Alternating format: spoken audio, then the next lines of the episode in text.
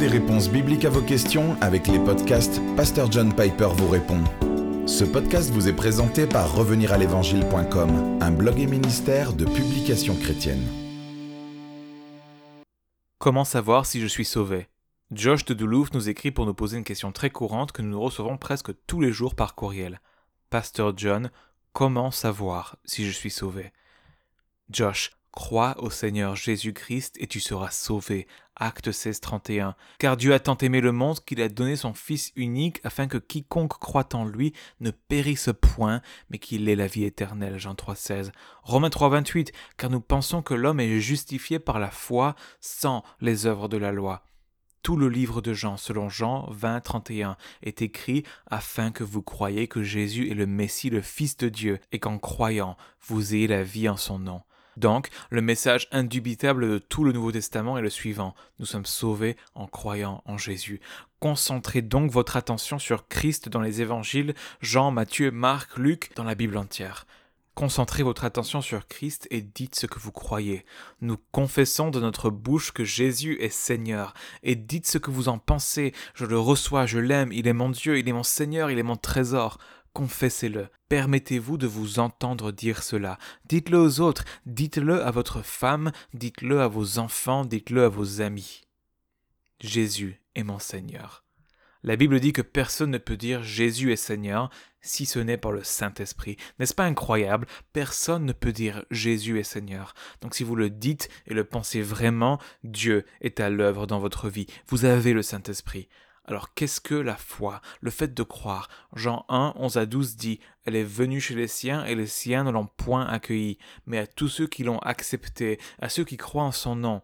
Ainsi, recevoir et croire fonctionnent comme des moyens d'interprétation et de réception quand il s'offre à vous comme sauveur, comme seigneur, comme trésor, comme conseiller. Vous le recevez, vous ne le rejetez pas. Vous recevez tout ce que Dieu est pour vous en Christ. Recevoir est donc un accueil chaleureux et accueillant. Jésus dit, Je suis le pain de vie. Celui qui vient à moi n'aura jamais faim, et celui qui croit en moi n'aura jamais soif. Croire est donc venir à lui pour étancher sa soif. Ou bien c'est une réception de la cascade de grâce qui jaillit de la crevasse de la croix et la reçoit comme la seule chose à même de rassasier la faim. Le Dieu de ce monde a aveuglé les esprits des incroyants pour les empêcher de voir la lumière de l'évangile de la gloire de Christ. Ce que nous voyons quand il nous ouvre les yeux, c'est que Christ est glorieux. Christ est l'image de Dieu. Christ est la plus grande personne qui ait jamais été, le plus grand sauveur, le plus grand seigneur, le plus grand maître, le plus grand conseiller, le plus grand ami. C'est ce que la foi reçoit de Christ en croyant. Maintenant, peut-être que la personne qui a posé cette question pensait à tous les passages qui parlent des tests de la foi dans nos vies. Et nous pourrions peut-être en parler plus en détail une autre fois mais je dirais simplement que un Jean a été écrit pour procurer beaucoup de ces tests de foi, mais ils se ramènent tous à ce qui suit. Votre vie reflète-t-elle la préciosité de Christ que vous avez reçu comme votre Sauveur? Ce n'est pas le fruit qui vous justifie.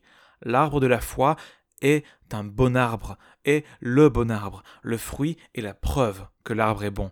Et quand nous parlons de bon ici, nous ne parlons pas de perfection. Je pense que beaucoup de gens ont probablement du mal avec le fait de savoir ou non s'ils sont sauvés parce qu'ils ont une compréhension irréaliste de la croissance chrétienne et du fonctionnement du péché.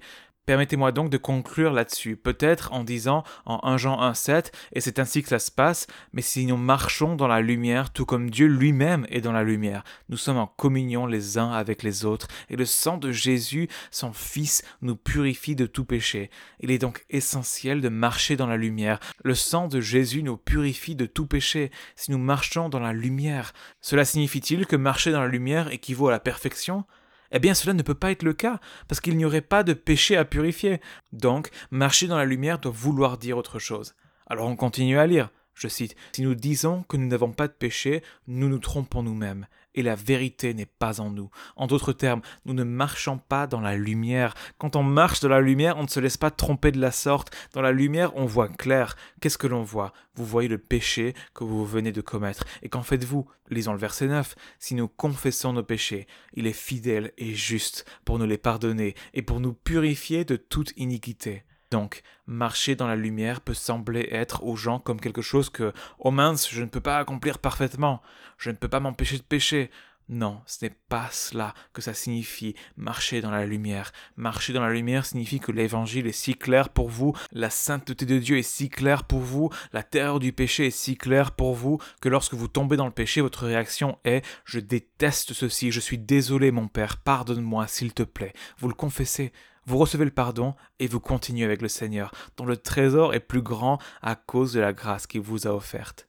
Alors je dirais simplement que Josh, à la fin, l'assurance du salut est un don du Saint-Esprit. Romains 8, 15, 16 nous dit Vous avez reçu un esprit d'adoption par lequel nous crions Abba, Père. L'Esprit lui-même rend témoignage à notre esprit que nous sommes enfants de Dieu. Quand vous criez Abba, Père, Jésus, Seigneur, c'est le Saint-Esprit qui témoigne à votre esprit que vous êtes enfants de Dieu.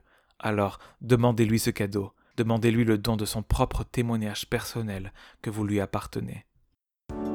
Nous espérons que ce podcast vous a encouragé. Retrouvez davantage de ressources sur notre site www.reveniralévangile.com.